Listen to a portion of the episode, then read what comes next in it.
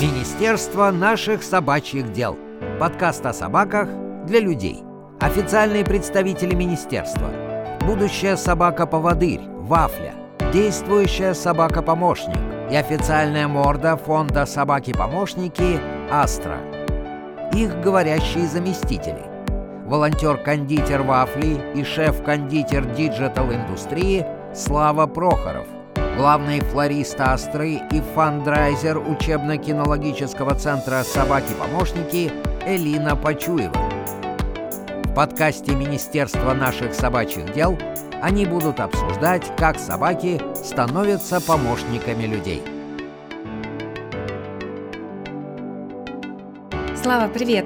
Привет, Элина! Здравствуйте, наши дорогие слушатели! Мы рады вас приветствовать в нашем Министерстве наших собачьих дел, подкасте, в котором мы говорим о собаках-поводырях для незрячих людей, о собаках других профессий, в целом о собаках, о людях. Получается, что этот подкаст вообще обо всем, но в первую очередь про собак и про людей. Да, Слава, я с тобой совершенно согласна, и я считаю, что вообще все собаки как-то помогают своим людям, даже когда они просто есть рядом. А в нашем первом и таком долгожданном выпуске подкаста мы решили поговорить об истории службы собак для незрячих людей и о том, как э, появилась наша организация учебно-кинологический центр «Собаки-помощники». Погнали! Пятиминутка министерских новостей. Так, ну что, Слава, это наша первая пятиминутка министерских новостей, и я предлагаю познакомить наших слушателей с главными министрами Вафлей и Астрой. Мы уступим вам первое место. И давай начнем с вафли. Что это за собака такая? Вафля – это одна из собак, которая была тщательно одобрена специалистами центра. О том, как этот процесс происходит, мы поговорим еще в одном из наших следующих выпусков. Но если коротко, то в феврале 2023 года в нашей с Юлей семье, Юлия – это моя жена, появилась замечательная палевая лабрадориха. Меня до сих пор случай, смущает слово лабрадориха, но девочка-лабрадор, из которой... Лабрадорочка. Лабрадорочка, да, лабрадоресса. из которой наша задача воспитать разумное существо, которое будет подготовлено к тому, чтобы стать поводырем. Сейчас она конечно же, замечательная, но иногда по-прежнему совершает какие-то дурости. Тем не менее, мы не сдаемся. Отбираем у нее кошачий наполнитель, отбираем у нее кошек, следим за тем, чтобы она не съела всех голубей на улице. Ну и, в общем-то, учимся жить вместе. Это просто прекрасно. Я не знаю, может быть, я тебя расстрою, но а, она и в будущем тоже будет совершать глупости или какие-то веселости, потому что она живая собака. И никакая серьезная профессия не помешает ей просто быть собакой и радоваться жизни, но грамотно это совмещать. Вот это грамотная веселость. Знаешь, как на утренниках в детском саду, когда есть методичка, как правильно веселиться.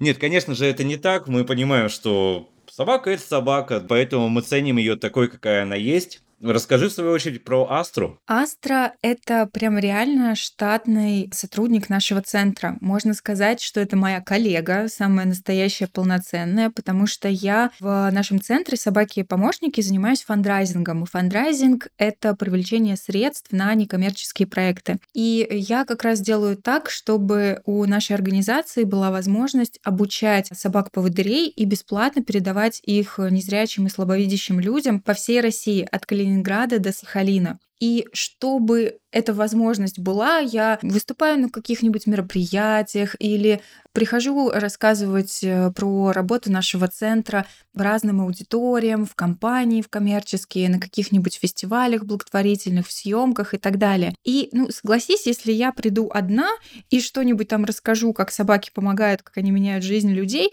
ну, меня послушают, и, может быть, разговор закончен. Но если я прихожу с собакой, которая показывает на себе, что она умеет, что делают собаки-поводыри, и, в принципе, просто вызывают у людей классную, живую и такую вот искреннюю детскую улыбку, то это совершенно другое дело. И поэтому в моей жизни появилась Астра. Я ее завела как э, вот такого своего питомца, но все равно я была расчетлива и уже предполагала, что она будет со мной вместе работать. Поэтому она у меня появилась э, полтора года назад где-то, сейчас ей уже чуть больше двух лет. Она у меня появилась с маленького щеночка. И вот э, мои коллеги, тренеры, дрессировщики помогают нам с ней осваивать команды общего курса дрессировки и, в принципе, обучать ее тому, что должны знать собаки-поводыри. Поэтому она наш прям штатный сотрудник, пиарщик а, нашего центра и помогает а, мне рассказывать о такой важной профессии собак-поводырей. И мне кажется, что Вафля и Астра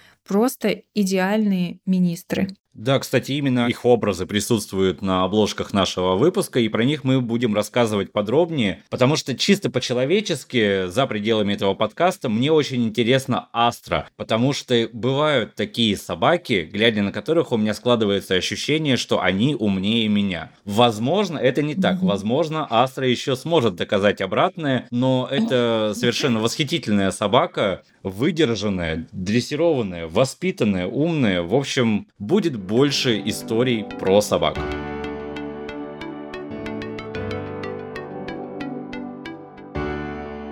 Ну что ж, начинать стоит сначала, поэтому я предлагаю углубиться в историю. Вообще, что такое собаки, откуда они появились, зачем они начали дружить с людьми, зачем люди начали дружить с людьми, и как все эти отношения выстраивались.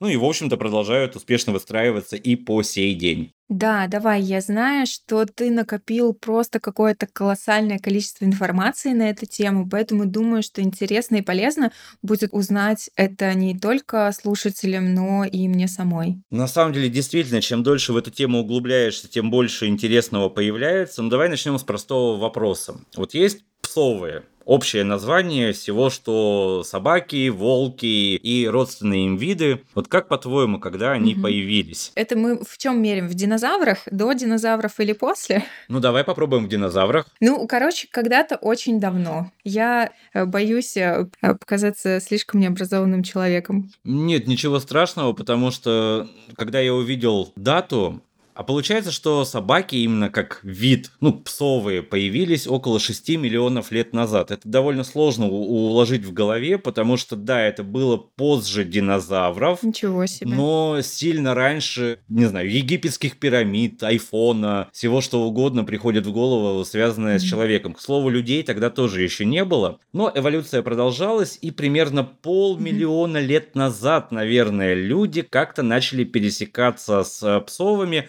потому что менялся климат, менялось многое, менялся образ жизни предков современных людей. И так получилось, что у людей и у псовых это даже не собаки и не волки еще, но началась похожая экологическая ниша, то есть они занимались примерно одним и тем же, а именно добывали себе пропитание и перемещались с места на место. Удивительным образом у собак и у людей, у псовых, опять же, простите, похожий метод охоты. Дело в том, что человек, к примеру, не может похвастаться ни супер быстрыми ногами, ни супер острыми клыками, поэтому обычно люди охотились следующим методом, что вот нашли какую-то антилопу и идут ее выслеживают. Антилопа может бежать очень быстро, но относительно недалеко, а человек передвигается неспешно, зато долго, монотонно и очень настойчиво. И, в общем-то, у псовых чем-то похожий метод охоты. Соответственно, два вида дружили-дружили, все больше сближались, и примерно примерно 35 тысяч лет назад появилось первое свидетельство дружбы человека и собаки. На тот момент сложно выделить, собака это или волк, потому что речь идет об отпечатке на полу одной из пещер, в которых проводились раскопки, и там рядом находится отпечаток ноги ребенка и отпечаток лапы, ну, видимо, давайте называть собаками. И судя по тому, что они шли рядом, не пытались съесть друг друга, видимо, они уже успели каким-то образом к тому моменту подружиться. О, это очень мило. Вот, а тут стоит сделать оговорку, что есть разница между тем, что такое приручить животное и что такое одомашнить животное. Потому что приручал человек кого угодно. Жирафов, гепардов приручали, рыбок, э, там, насекомых, кого угодно, а вот действительно одомашненных видов всего около четверти сотни. Потому что одомашненный вид значит, что он полностью перестраивает свой образ жизни так, чтобы встроиться в жизнь человеческую. Человек может отбирать лучших представителей породы, селекционировать их, успешно размножать в неволе, ну и так далее. В общем-то, собака mm-hmm. стала действительно первым видом, который человек именно что одомашнил. Дальше были и всякие другие виды, потому что примерно 10 тысяч лет назад появились всякие коровы, овцы. Около 5 тысяч лет назад птицы начали одомашниваться. Кстати, человек одомашнивал не только животных, но еще и, к примеру, насекомых потому что та же самая медоносная пчела, она вполне себе одомашнена. Ну и в последнюю очередь, уже где-то в районе Древнего Египта, человек решил, чтобы скучно, видимо, не было, совсем оседлый образ жизни, еще и одомашнили кошек. Ну и чтобы скучно не было второй раз, решили сразу им начать поклоняться. Почему бы и нет? Отличный план, отличная идея. В общем-то, следующие несколько тысяч лет до условной современности ничего особо не менялось, но, однако, если нашим дорогим слушателям интересно еще глубже во все это погрузиться с точки зрения палеонтологии, с точки зрения раскопок и совместного быта доисторических людей доисторических собак, то я думаю, что имеет смысл позвать эксперта, который, очевидно, получше нас с Википедией в комплекте в этом разбирается. Да, я абсолютно согласна, это может быть очень интересно. И, дорогие наши слушатели, слушатели, пожалуйста, пишите в комментарии, кого вы бы хотели послушать. Да, мы постараемся связаться с этими людьми. К примеру, я могу предложить Станислава Дробышевского, антрополога, либо Ивана Затевахина. Уверен, что им обоим есть очень много чего рассказать про то, как разные виды в истории дружили друг с другом. Но прежде чем мы перейдем снова к истории, Слава, а расскажи, как у вас дома уживаются вафли и кошки? Мне кажется, что уживаются здесь очень хорошо хорошее слово, потому что, конечно же, когда вафля только появилась, мы рисовали себе картинку в голове, что вот пройдет пара недель, и они будут в обнимочку так спать, вылизывать друг друга, и будет вот такой няш-мяш полнейший. В реальности же у нас две кошки, кот, практически пятилетний, его зовут Марс, и небольшая рыжая кошка по кличке Перси. Они очень разные по характеру и очень по-разному относятся к вафле. Поначалу были насторожены, гудели на нее, как трансформаторные будки.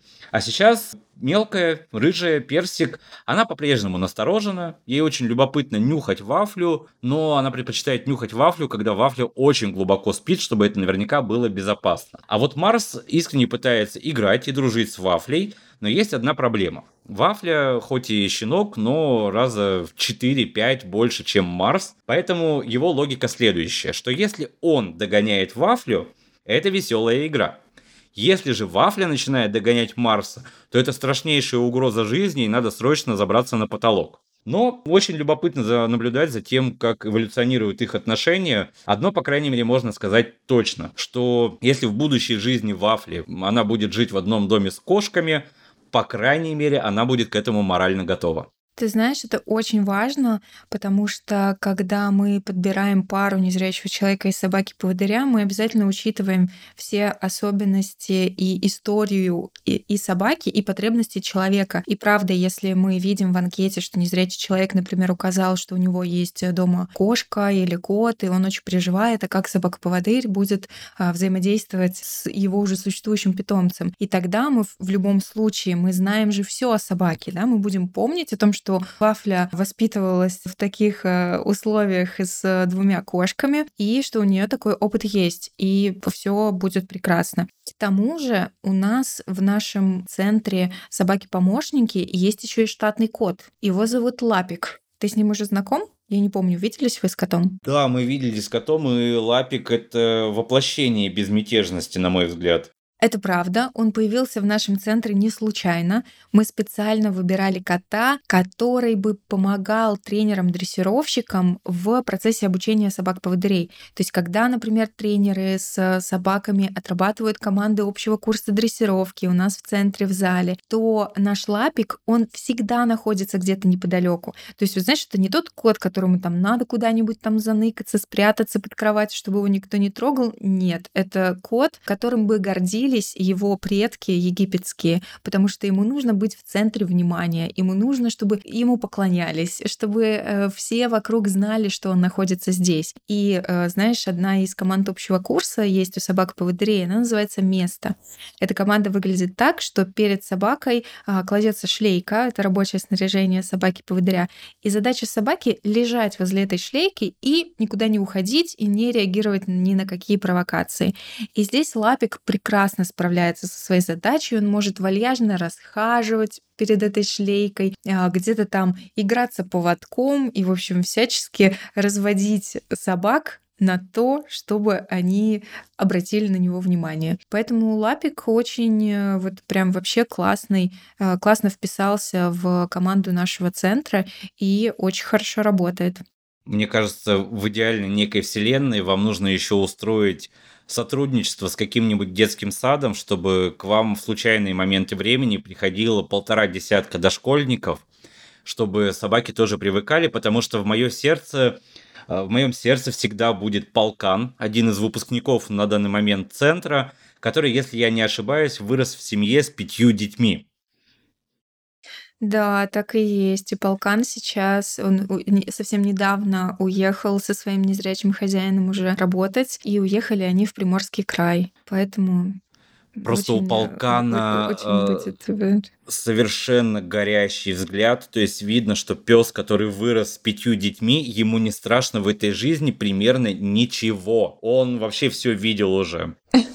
Но ладно, что-то мы отвлеклись. А, я предлагаю вернуться в 18 век и продолжить разматывать этот поводок от собаки к человеку и, собственно, дойти до поводырей. Да, давай продолжать. Министерство наших собачьих дел.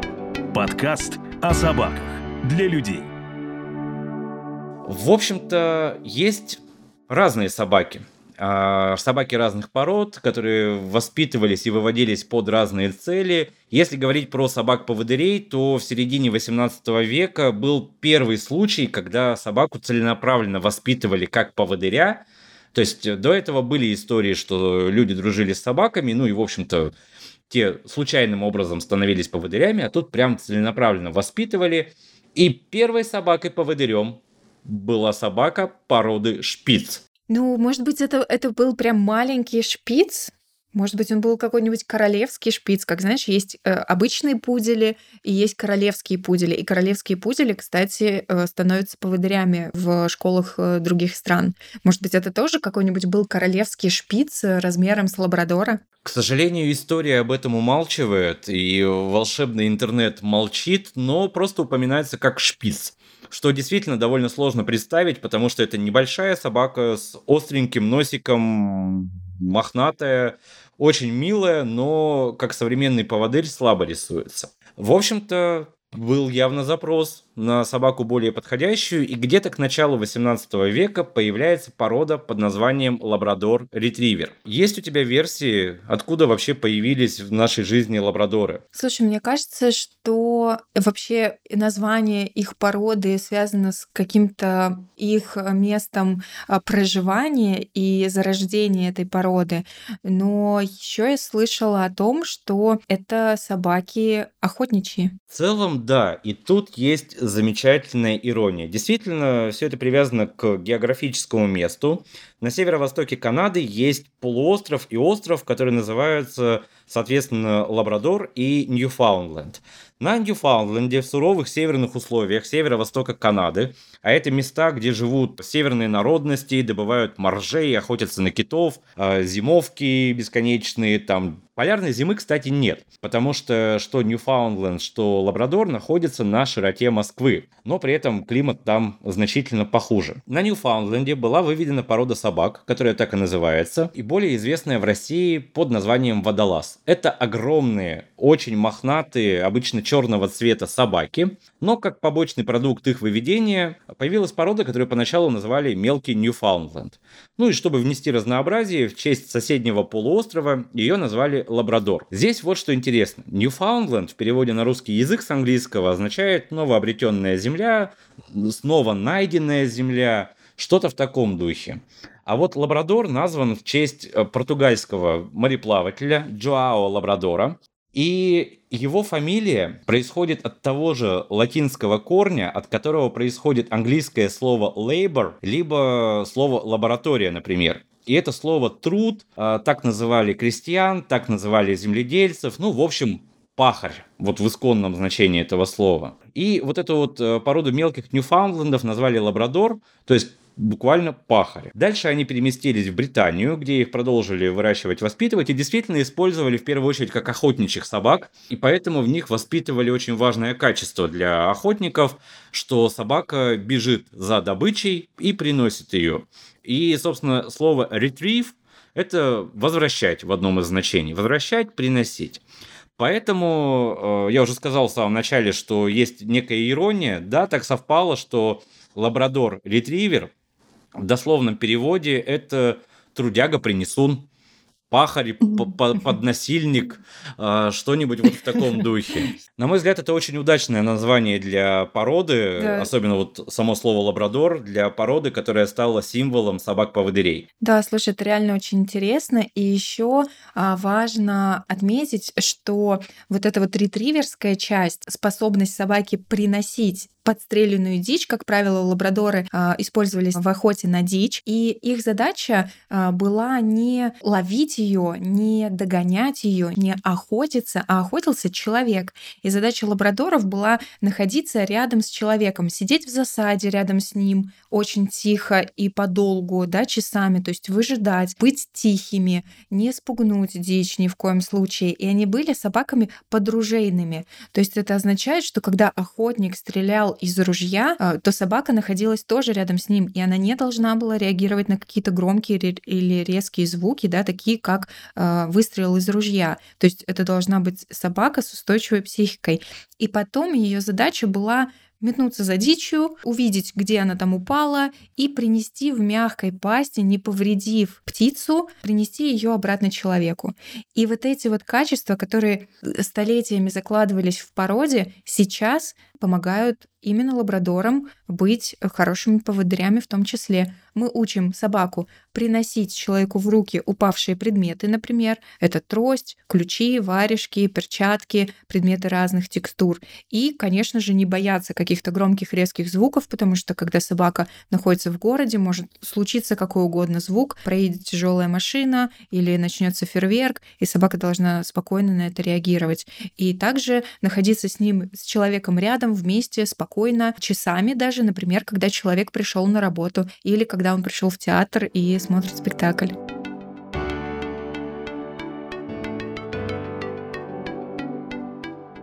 Но, возвращаясь к нашей истории, краткий пересказ событий, которые нам наиболее интересны.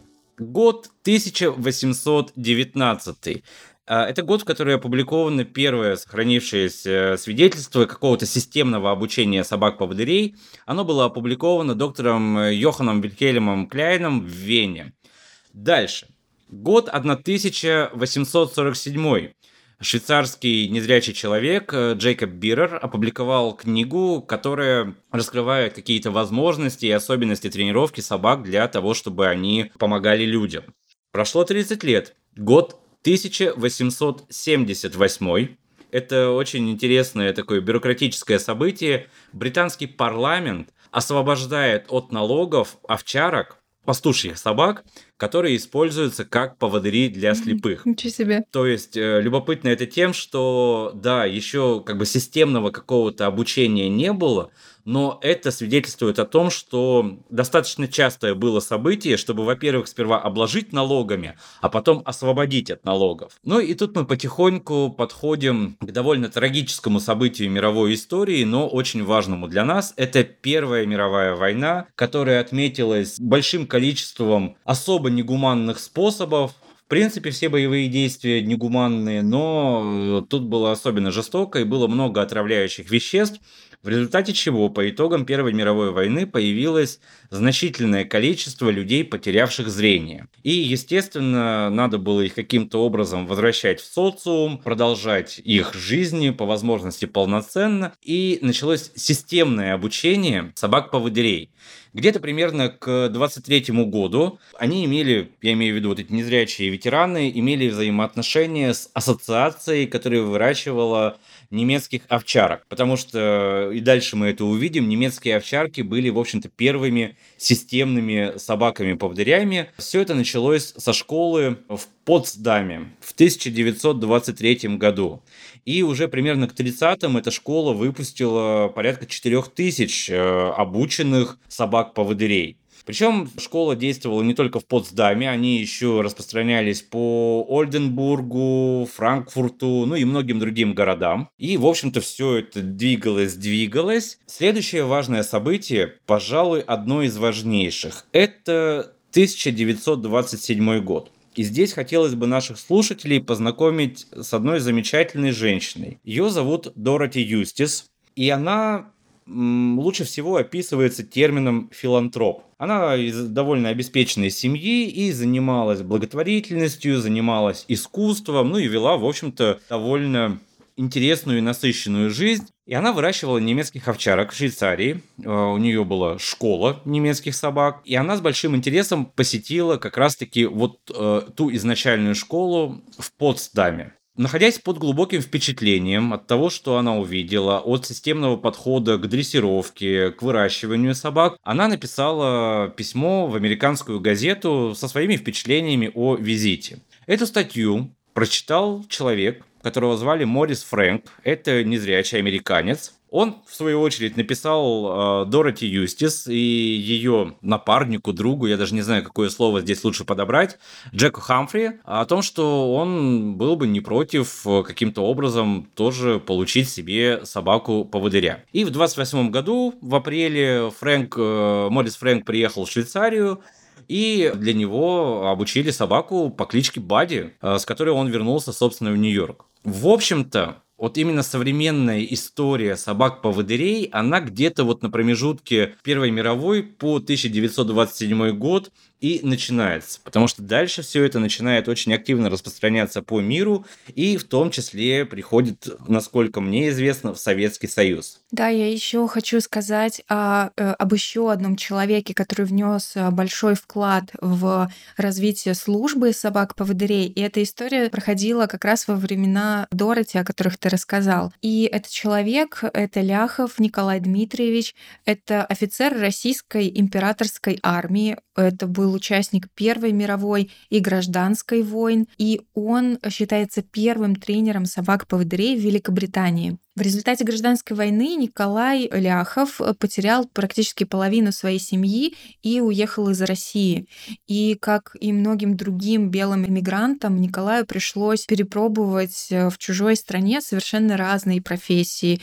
И даже говорят, что в Париже он работал водителем такси и даже швейцаром. И в 1930 году в Швейцарии он был инструктором по вождению автомобилей. И именно там, в Швейцарии, он стал учеником у дрессировщика в центре для тренировки собак-поводырей. А этот центр как раз был создан американкой Дороти Юстис. И вот представляешь, на тот момент, когда Ляхов начал заниматься этой профессией, именно собаками-поводырями, ему было всего лишь 35 лет. Мне так сложно вообще это представить себе, потому что практически это мой ровесник.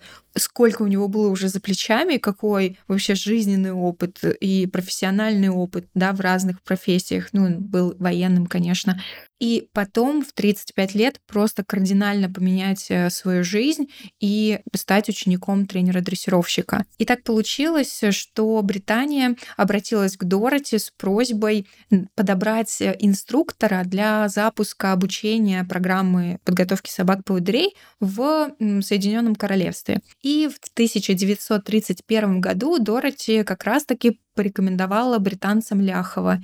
И в итоге еще через пару лет он э, переехал в Великобританию и стал тренером в одном английском местечке. И несмотря на недостаток вот этого первоначального опыта, Ляхов оказался просто прекрасным тренером и стал э, настоящим приобретением для Британии. И знаешь, так интересно его в, в каких-то воспоминаниях его коллег или э, членов его семьи описывают такого брутального мужчину, мужчину с таким сильным акцентом, с моноклем, тростью с серебряным наконечником. Его называли капитан Ляхов, и вот он обладал такой вот даже голливудской харизмой по э, словам многих э, людей, кто был с ним знаком. И это очень э, интересно, потому что сейчас, в настоящее время, школа, которая э, обучает собак-поводырей в Великобритании, она считается одной из самых передовых во всем мире. Ты можешь себе представить, что они в год выпускают тысячу собак-поводырей. Это очень много, учитывая, что, например, в России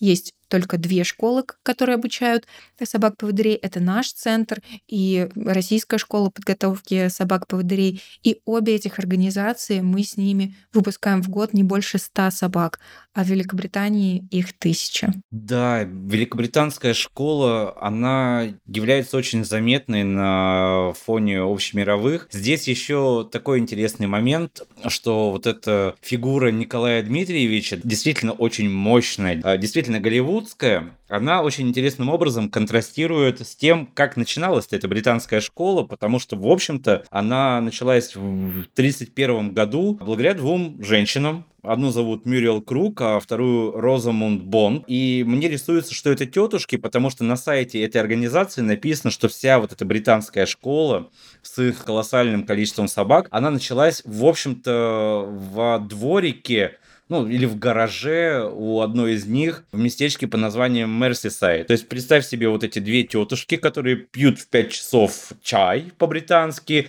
К ним приезжает Николай Дмитриевич, такой прямо брутальный э, офицер. И вот вместе они закладывают фундамент для того, что в будущем станет очень важным и очень масштабным проектом.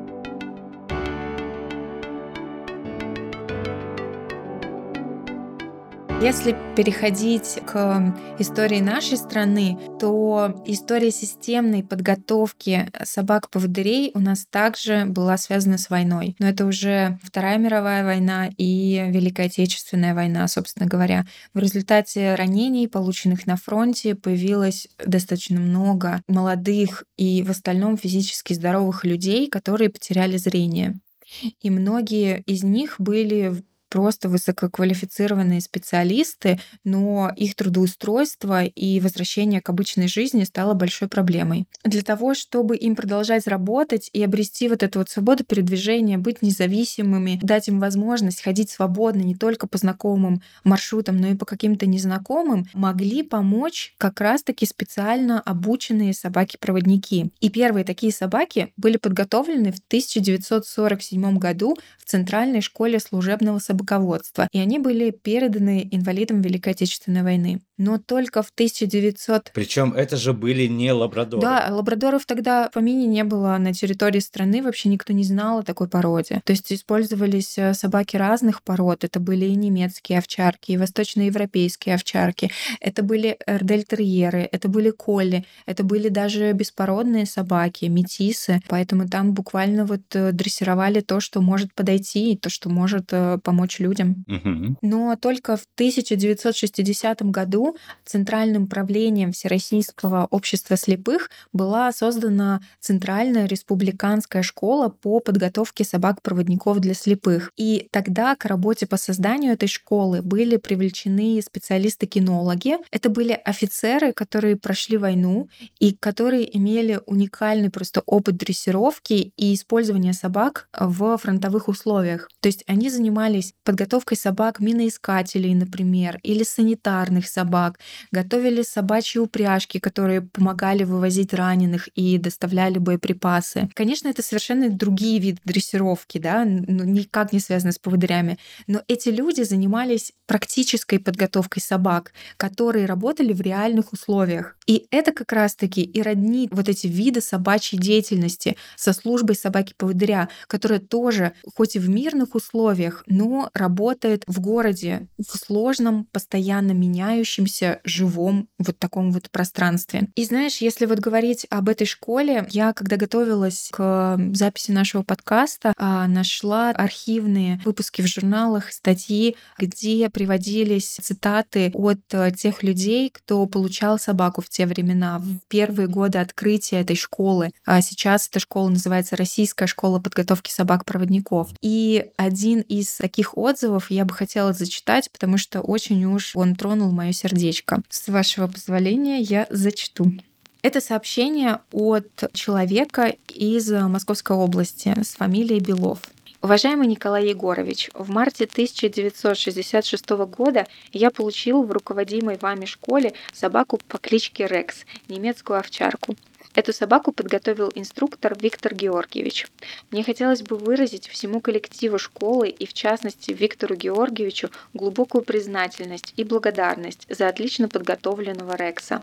Эта умная собака стала для меня лучшим другом, моими вторыми глазами. На фронте Великой Отечественной войны я потерял зрение. Многие годы испытывал большие трудности, а теперь, имея Рекса, я могу передвигаться по городу в любом направлении. Хожу в столовую, парикмахерскую и в другие места, могу общаться со своими товарищами и быть в курсе всех событий. Мой Рекс зорок и внимателен, замечательно мне служит.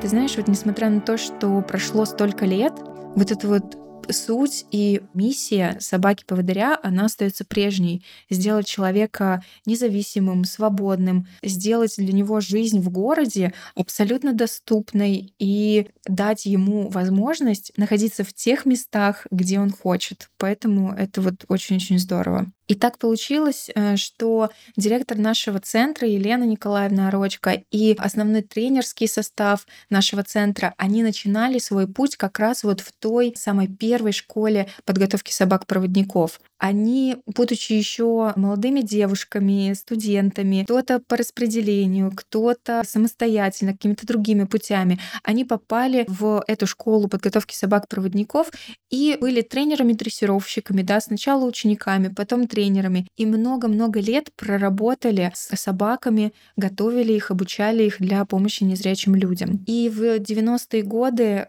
в сложное кризисное для нашей страны время, та школа оказалась практически на грани закрытия закрытия. И более половины персонала попала просто под сокращение для того, чтобы школа смогла выжить. И так получилось, что как раз мои коллеги остались не у дел, их сократили, но эта работа стала уже настолько частью их жизни, что это просто невозможно было перестать это делать и заниматься чем-то другим потому что они за годы своей работы в той школе обучили уже несколько собак для разных людей. И когда, например, незрячий звонит им как своему тренеру и говорит, вот вы знаете, моя собака уже старенькая, подготовьте для меня еще одну собаку. И сказать, просто вы знаете, я там уже больше не работаю, не звоните мне больше, да, забудьте этот номер, ну это просто невозможно. Поэтому коллеги сначала просто работали как группа волонтеров, они обучали по несколько собак просто в какое-то свое свободное от э, работы время, от основной работы, да, многие из них занимались просто обычной частной дрессировкой, но поняли, что уже э, невозможно это делать просто в свободное время, нужно делать это постоянно и системно.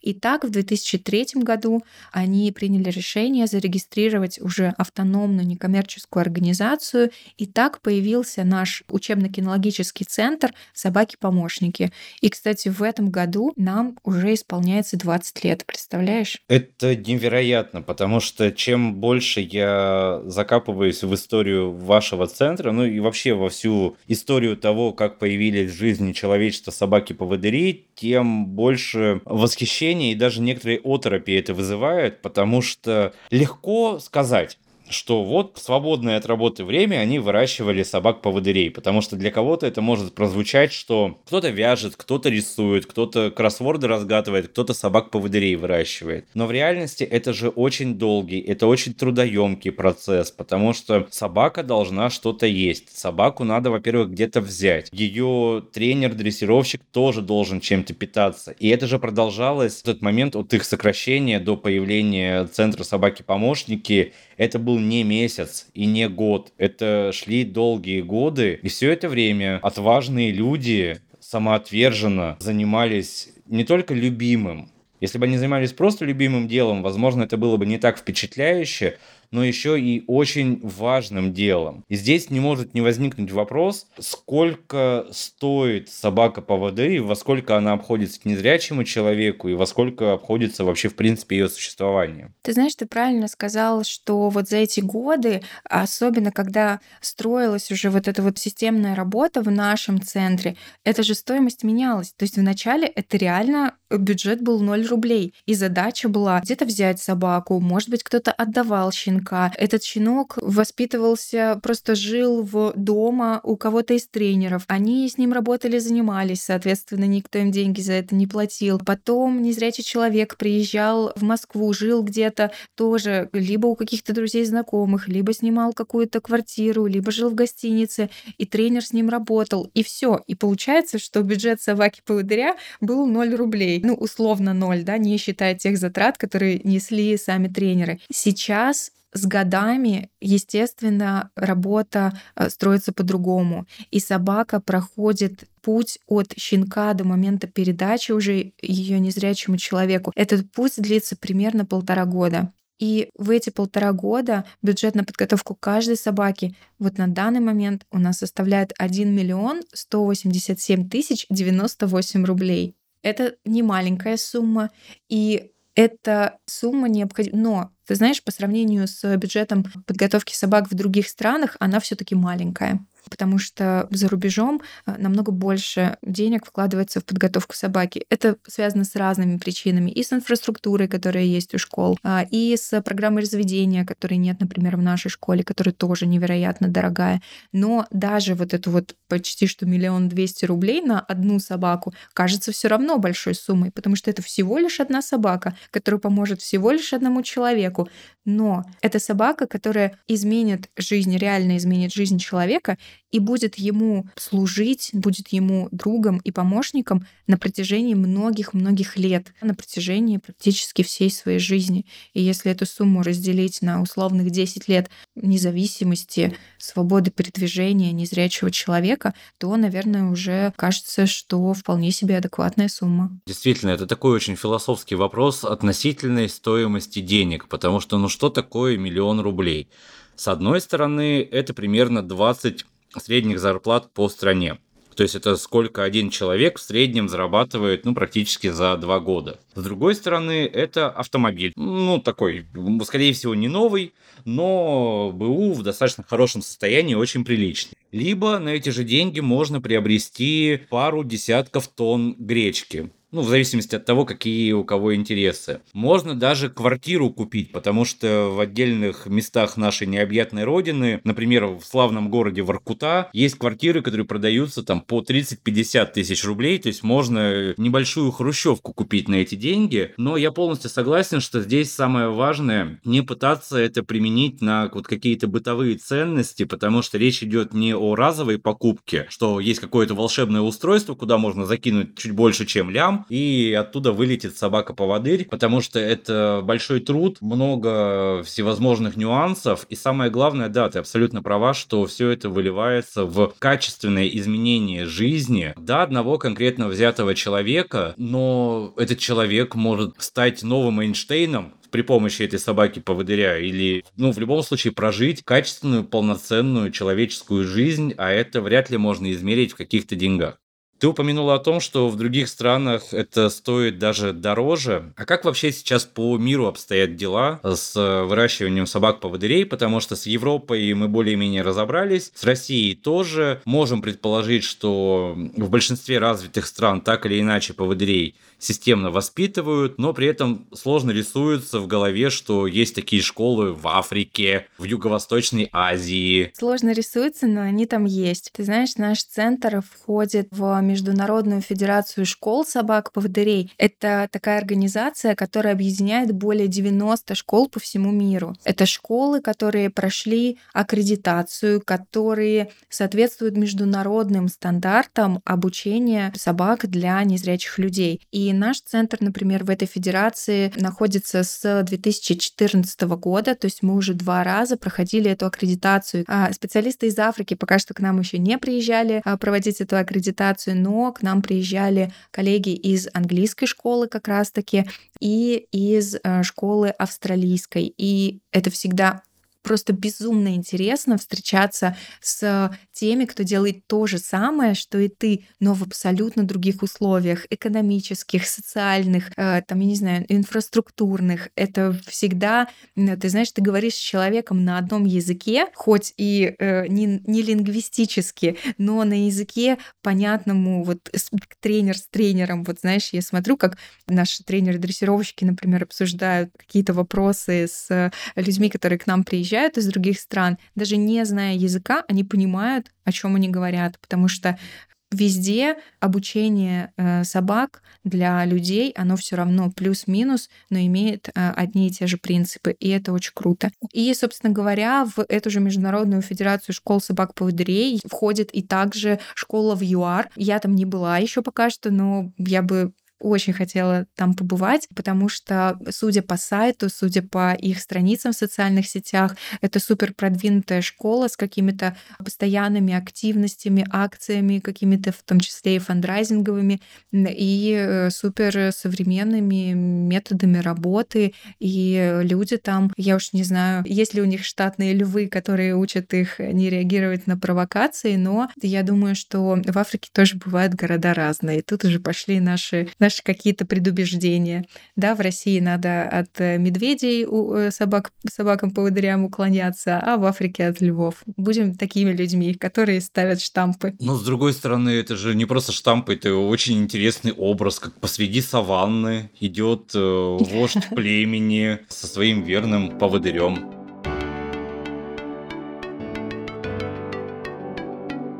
Возвращаясь к вопросу финансирования, а откуда на всю эту деятельность все-таки берутся деньги? То есть неужели незрячие люди покупают этих собак у центра, либо, возможно, государство каким-то образом участвует? А незрячие люди получают собак-поводырей а, бесплатно. И это как раз становится возможным благодаря тем, кто поддерживает наш центр, потому что мы благотворительная организация. И большая часть поступлений — это пожертвования от юридических лиц и, например, это может быть бизнес, который становится спонсором какой-то конкретной собаки-поводыря и делает корпоративные пожертвования на ее обучение. Или это может быть компания, которая финансирует в целом нашу программную деятельность.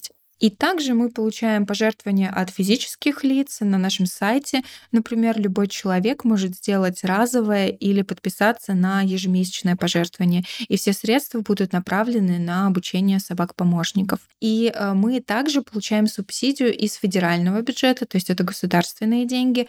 И эта субсидия покрывает около 20% наших расходов.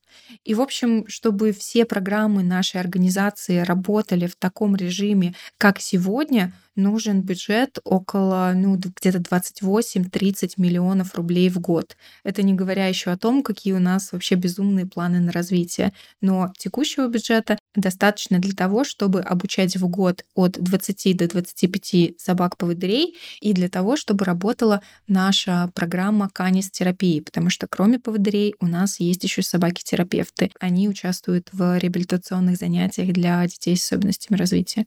Вот столько деньжищ нужно Обалдеть. Вообще, я искренне желаю вашему центру, чтобы нашелся какой-нибудь меценат, благодаря которому вы сможете сделать ремонт. Я думаю, что мы однажды проведем аудиоэкскурсию для наших слушателей, потому что, возможно, кто-то рисует в голове, что вы сидите в башне слоновой кости, и, в общем-то, у вас у самих сплошная терапия, потому что вы все время окружены щенками, э, их лаской, вниманием. Пока ты рассказывала, во-первых, спасибо тебе большое за столь подробный ответ. Пока ты рассказывала, мне пришла в голову одна мысль. Возможно, у нас и не получится нужную сумму собрать целиком, но у нас есть наши министры а, собачьих дел. Это Астра и Вафля. Вафля – будущая собака-поводырь. И, в принципе, мы можем попробовать благодаря этому подкасту собрать деньги на воспитание и дрессировку Вафли. Мы создадим сбор. А в каждом выпуске будем рассказывать о том, как у нас идет прогресс, сколько уже удалось собрать, Опять же, дорогие друзья, напомню, что благодаря вашим пожертвованиям Вафля будет становиться более профессиональной собакой-поводырем. Слушай, это просто отличная идея. Тогда под выпуском мы оставим специальную ссылку, которая приведет а, вас, дорогие слушатели, на страницу с пожертвованиями для воспитания нашего министра. Да, обязательно переходите по этой ссылке и по всем остальным ссылкам, которые мы обязательно будем размещать. Благодаря этим материалам вы сможете больше узнать про пожертвования, про то, как воспитываются собаки-поводыри, узнаете, как стать волонтерами, если у вас есть такое желание. Очень рекомендую, кстати говоря. И, разумеется, подписывайтесь на ежемесячные пожертвования, если у вас есть такая возможность, потому что буквально условные 100 рублей, э, которые могут показаться незначительной суммой на фоне этих 30 миллионов, но при достаточном количестве людей вполне могут сделать жизнь центра, собак, которые выращиваются в центре, и в конечном итоге незрячих людей гораздо лучше. Это правда.